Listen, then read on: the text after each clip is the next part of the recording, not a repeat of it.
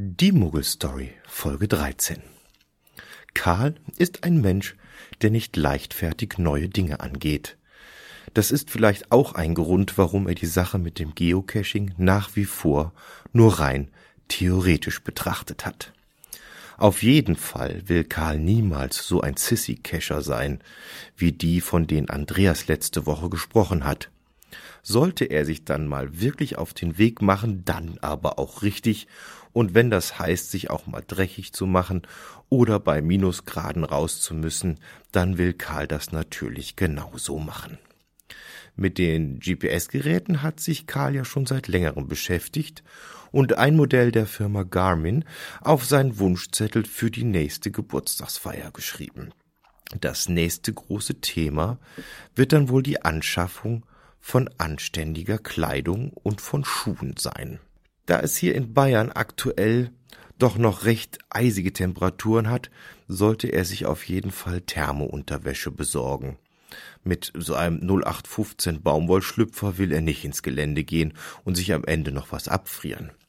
Dann wäre noch rauszufinden, wo er einen guten Rucksack bekommt, der nicht zu groß ist, aber groß genug, dass die wichtigsten Geocaching-Dinge da reinpassen.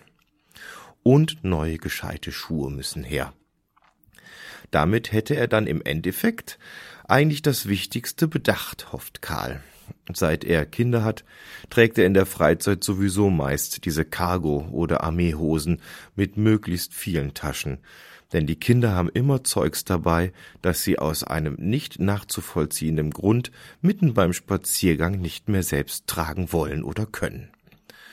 Mit den Webseiten kommt er auch schon ganz gut klar. User auf geocaching.com und seit er Peter kennt auch auf opencaching.de sind angelegt.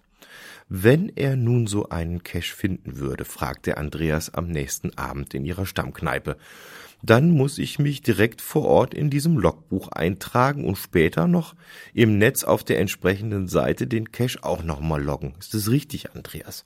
Ja, sagt Andreas, genau so ist das. Und dann können alle anderen das in meinem Profil sehen, dass ich hier zum Beispiel diesen Hubert und Staller Dingsi gelockt hab. Auch richtig, Karl. Ja, und mehr passiert da nicht, oder? Äh, nee. Was denkst du denn, Karl, was da noch passieren sollte? Glaubst du, die zünden extra für dich und deinen ersten gefundenen Cash ein Feuerwerk hier mit Raketen, Knallfröschen, Kugelbomben oder am besten noch Luftheuler oder was? Einfach nur suchen, finden, deinen Cachernamen ins Logbuch schreiben und daheim noch auf der Webseite loggen. Fertig, mehr ist es nicht, sagt Andreas. Hm, na gut, denkt sich Karl. Vielleicht das nächste Mal, wenn die S-Bahn wieder Verspätung hat. Ich glaub, dann schau ich mal bei Hubert und Staller vorbei am Bahnhof der Cache. Den habe ich zumindest schon aufs Handy runtergeladen, denkt sich Karl.